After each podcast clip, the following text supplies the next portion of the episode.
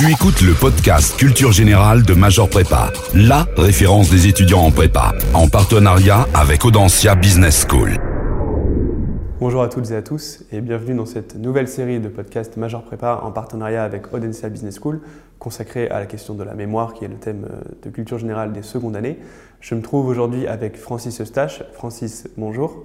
Bonjour. Francis Eustache, vous êtes neuropsychologue et directeur d'études à l'école pratique des hautes études.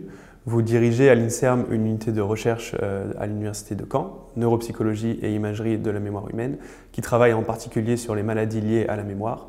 Et vous êtes également l'auteur de plusieurs ouvrages sur la question de la mémoire, euh, notamment Les chemins de la mémoire, coécrit avec Béatrice Desgranges et publié aux éditions Le Pommier.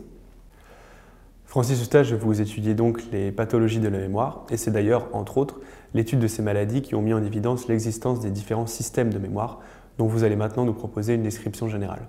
Alors, la, neuropsychologie nous a beaucoup appris sur euh, la structure de la mémoire.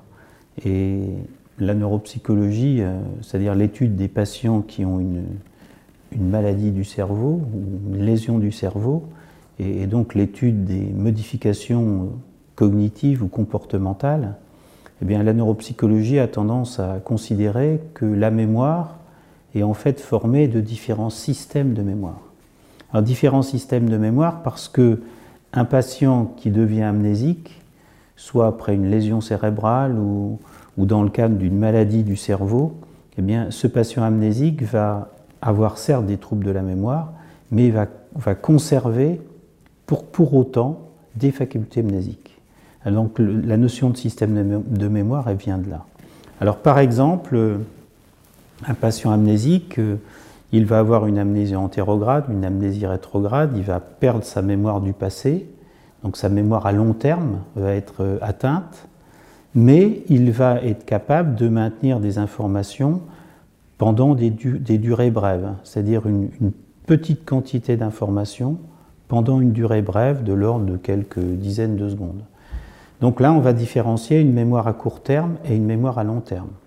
La mémoire à court terme, on va l'appeler aussi mémoire de travail, parce que c'est une mémoire qui nous permet de, réguler euh, un certain travail, euh, un certain nombre d'opérations qui nous permettent de faire une tâche précise. Donc on va appeler ça la mémoire de travail. Elle permet de maintenir des informations, de les manipuler pendant un certain temps. Voilà, ça c'est la mémoire de travail. Puis la mémoire à long terme, alors à son tour, on va la différencier en, différents systèmes. On va parler de mémoire déclarative. Mémoire déclarative, c'est on nous pose des questions sur le monde et on est capable de répondre ou on n'est pas capable. Si on est amnésique, on n'est pas capable de répondre. Alors c'est euh, faire référence à des souvenirs, faire référence à des connaissances générales sur le monde, par exemple. Euh, je sais que Rome, c'est la capitale de l'Italie, des, choses aussi générales que ça.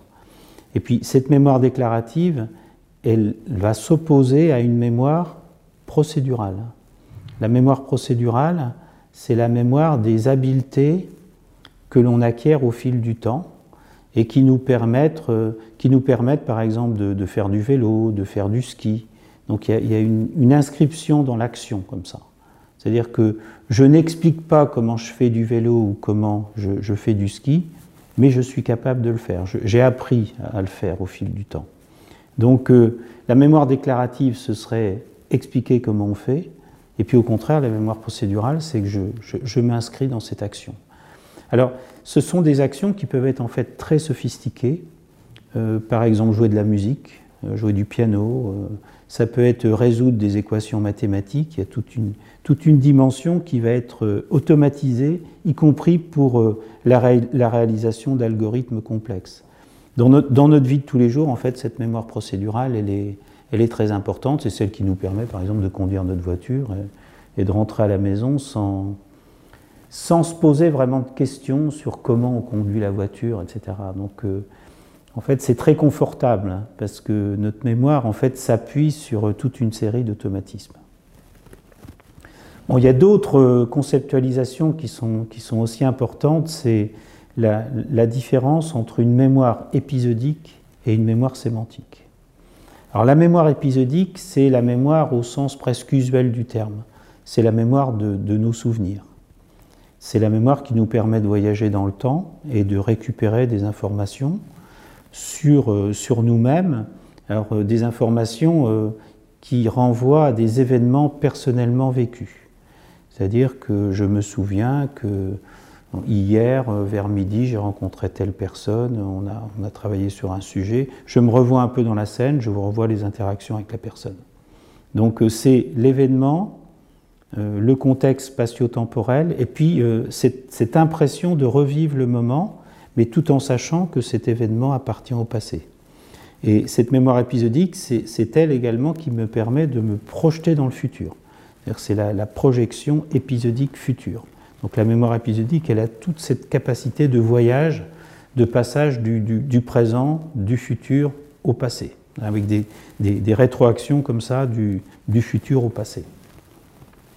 La mémoire sémantique, c'est une mémoire beaucoup plus générale. C'est la mémoire des connaissances générales que j'ai sur le monde et puis également sur moi-même j'ai une vision de moi-même assez générale. C'est-à-dire que je, je, sais mon métier, je, je sais où j'habite. Euh, et quand je fais référence à ça, je fais pas référence à des, à des souvenirs précis.